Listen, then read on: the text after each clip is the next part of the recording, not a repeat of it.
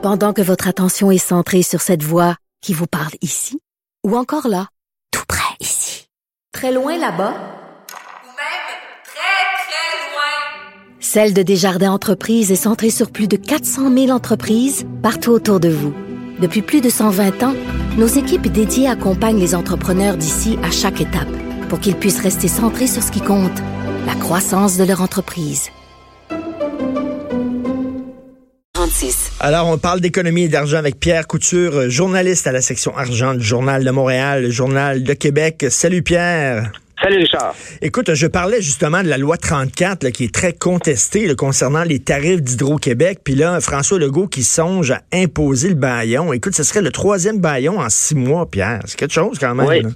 Oui, ce projet de loi-là n'avance pas du tout, tu vois, depuis euh, depuis le dépôt là pour euh, argumenter avec les partis de l'opposition. euh, on est à plus de 100 heures. Il y a un article sur 11 ou 12 qui est adopté. Donc, il y a beaucoup d'opposition, les libéraux, euh, notamment le Parti québécois, alors euh, de toute évidence. Et, et ce projet de loi 34, on en a parlé en long, en large, là. Oui. Euh, alors, c'est un gel des tarifs pour l'an prochain et c'est quatre années par la suite à l'inflation.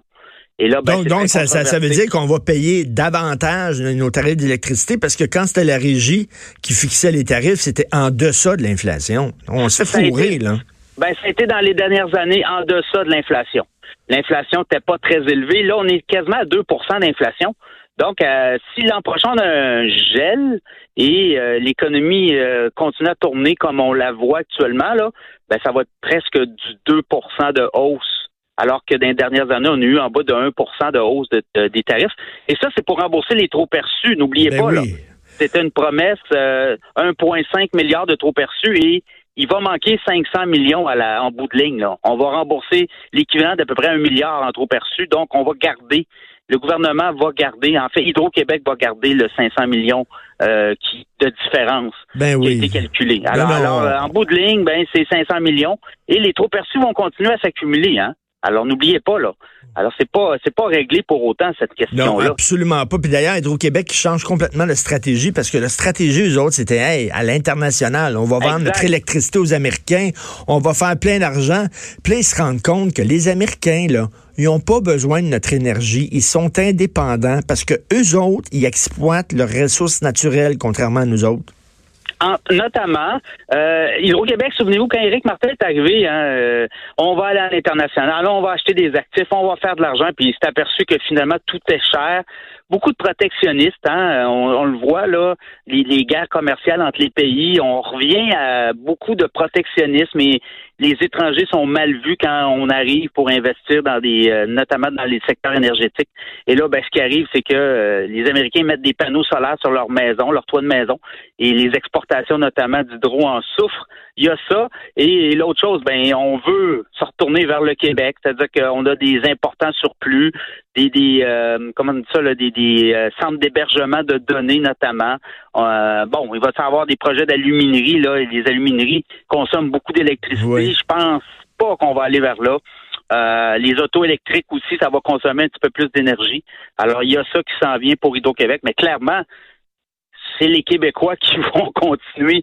Écoutez, là, si on parle de, de, de, de hausser les tarifs à l'inflation, ben ça va être des revenus supplémentaires pour Hydro, là, à 2 par année. Ils vendent de quoi, 10, 11 milliards d'électricité au Québec, là, près de 12 milliards. Ben, c'est ça qui va arriver, là, calculer 2% par année de plus de, de, de, de vente d'électricité au moins pour Hydro. Alors, euh, Fait que là, l'international, ils ont mis un X là-dessus, là, en disant ça. ça, ben, ça les prix ça- sont trop chers, clairement. Il y, a des, il y a des fonds de pension, il y a beaucoup d'argent disponible. Il y a beaucoup, beaucoup de, de grands fonds de pension, fonds de retraite qui sont prêts à payer des, des prix de fou pour aller chercher du peu, pas beaucoup de rendement énergétique sur des installations à l'étranger, alors qu'Hydro-Québec, lui, est habitué de faire Écoutez, la marge de profit net d'Hydro-Québec, c'est quoi, là? C'est 35, 36, 37 là. Euh, c'est pas de même partout, là. Hmm. Alors, c'est, beau d'être un monopole chez toi, mais quand tu arrives à l'extérieur, tu te bats contre du monde qui sont habitués de se battre avec d'autres, là. Ben, c'est ça. Alors Quand, à l'extérieur, on est gros Hydro-Québec ici, là, mais à l'extérieur, on est un petit joueur. Ben, c'est-à-dire que euh, tu dois te battre contre du monde qui, eux, se battent à tous les jours dans des marchés euh, déréglementés et des, des, des, des marchés où il y a des concurrents, alors qu'Hydro-Québec n'a pas de concurrents ici. Alors, Ah oui. c'est facile pour eux ici, mais quand ils arrivent à l'étranger, là, la, la partie est loin d'être gagnée. Tout à fait. Écoute, il y en a un qui est mort de rire, là. Martin Cochon. Euh, Power Corporation qui avait euh, les, des, journaux comme Le Soleil, Le Droit, euh, qui ont vendu ça. On ne sait pas quel prix, mais on s'entend, on soupçonne que c'est pour des pinottes qui ont vendu ça à Martin Cochon. Et là, Martin Cochon, lui, il a acheté une entreprise qui était dans le rouge, qui était dans les dettes, mais monsieur roulait carrosse. Mais ben, écoute, ce qu'on a appris le journal, mon collègue Francis Alain, 500 000 de salaire annuel. Hey, écoute, là. Il y a deux ans, Capital Média a perdu 8 millions. Et, puis l'an passé, c'est 25 millions de pertes. Euh, on a eu un plan de sauvetage euh, in extremis. Le gouvernement de Philippe Couillard a mis un prêt de 10 millions parce que l'entreprise n'arrivait pas à faire ses frais. On a eu un, prêt relais de 5 millions euh, de, encore d'investissement Québec. Donc, c'est 15 millions de fonds publics. Puis là, on apprend que le grand patron lui, se payait un salaire de 500 000 par année depuis quatre ans. Il y a un mot pour ça, dégueulasse. Moi, je trouve ça dégueulasse. Quand tu es là à demander le bol, à demander le, monde, euh, euh, tu te retournes vers le gouvernement, là, il, faut serrer la ceinture, tout le monde. Puis regarde, il y a des gens là parce ben, il y a des gens, il y a des retraités qui vont perdre 30% de leur retraite, de leur fonds de pension. Tout le monde s'est serré à la ceinture, sauf le gros boss qui, lui, continue à se payer, malgré la situation précaire de son entreprise, continue à se payer 500 000 par année. Et, c'est Bombardier a fait la même chose. Souvenez-vous, là, on est allé investir un, plus d'un milliard dans la C-Series. Pendant ce temps-là, les patrons de Bombardier se donnaient des coups de millions de gonzillions de bonus alors, euh, c'est très controversé actuellement. Et euh, je peux comprendre la colère des retraités de Capital Média. mais moi, avec le gouvernement qui a mis de l'argent là-dedans, là, moi, je dirais, hey, euh, Martin Cochon, comment ça que quand le gouvernement a mis de l'argent là-dedans, ils n'ont pas demandé, attends, minute, les dirigeants sont payés combien? Non, mais souvenez-vous, moi, j'étais là quand ils ont fait l'annonce du 10 millions. J'étais là. Écoute, c'était pas pour renflouer les coffres de Capital Média. On nous disait que c'était pour le virage électronique, le, virage électronique le virage à Internet. et, le pire, et, le pire, le pire, le Pierre, c'est que Martin Cochon se payait 500 000 par année, mais il n'a rien fait. Il n'a pas changé le modèle d'affaires. Il a strictement rien. fait. Le droit, le soleil, puis ça, ils n'ont rien changé. C'est exactement la même formule qu'avant. Donc, ce gars-là voyait que l'entreprise était en difficulté. Il n'a pas dit, hey, il faut essayer de faire les choses autrement. Il a continué lui à se payer. Il a comme utilisé cette entreprise-là comme pour financer, pour se remplir les poches. Puis là, la, question que je me pose, c'est que Power Corporation, parce que lui, Martin Cochon, c'est l'ancien majordome hein, de M. Desmarais. C'était son majordome. Là. Si-tu Power Corporation, finalement, ils ont voulu donner un cadeau à quelqu'un qui leur a été fidèle pendant très longtemps. Martin Cochon, on te vend ça pour pas rien, mon petit Martin, puis tu te paieras un gros salaire pendant une couple d'années avant que, avant que ça crève de sa belle mort. Mais la zone d'ombre là-dedans, là, Charles, la zone d'ombre, c'est, c'est, quand euh, euh, Power a vendu à Martin Cochon les, journaux, il y avait quand même un trou là, dans les déficits. Euh, il y avait un gros déficit dans les fonds de pension d'à peu près 50-60 millions. Mais le gouvernement qui a accepté le deal, c'était quoi la garantie financière que Martin ben Cochon a donnée?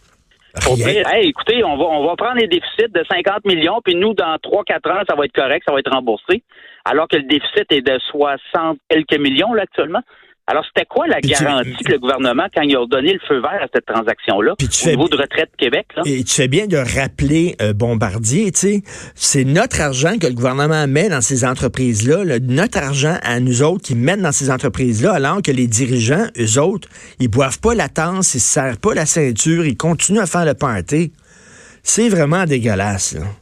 Incroyable. Dans le cas, du 10 millions, là, écoute, le gouvernement avec le 10 millions devenait quasiment le, l'actionnaire majoritaire. Il n'y avait pas d'actifs non plus dans cette entreprise-là. On mangeait de l'argent. À l'époque, en 2017, on a appris qu'il mangeait 8 millions par année. Alors, en mettant 10 millions, tu deviens l'actionnaire majoritaire. J'espère que tu peux peut-être demander euh, des garanties financières sur les salaires, là, dans la mesure où euh, allez-vous tous baisser vos salaires, la haute direction? Ben oui. Ça n'a pas été fait, évidemment. Ça n'a pas été fait. C'est vraiment n'importe quoi. Écoute, en terminant, vive le pétrole. Hein? On a beau dire, là, il faut se sortir du pétrole. Ça fonctionne encore beaucoup. Là, tu veux nous parler du géant pétrolier de l'Arabie saoudite, là, Aramco. Aramco vont aller en bourse. Ils ont levé 25 points quelques milliards. C'est la plus grosse entrée boursière euh, du monde, jamais réalisé. Alibaba avait fait 25 milliards. Alors, eux, font plus qu'Alibaba. Et ça valorise l'entreprise euh, producteur de pétrole, c'est l'Arabie Saoudite, 1700 milliards de dollars. L'entreprise vaut, c'est plus qu'Apple, à 1200 milliards. Alors, le pétrole, euh, ceux qui pensent que c'est terminé, là, je vous... on, on produit 100... Écoute, la consommation par jour dans le monde, c'est 100 millions de barils. On était à 70 millions il y a peut-être 15 ans. On est rendu à 100 millions et l'industrie pétrolière pense, elle, que d'ici 2050, ça va être x5, encore 500% de croissance de production pétrolière annuelle par jour. Il faudrait envoyer le mémo à Greta. Hein? Ben, à Greta et à tout le monde, là, pensez que le pétrole, on, on va en sortir, là ça va être difficile, j'ai comme l'impression. Écoute, la plus grande entrée en bourse de l'histoire. Merci beaucoup, Pierre Couture. On continue à te aller dans la section argent du Journal de Montréal, Journal de Québec. Passe un excellent week-end. Salut, Richard. Merci.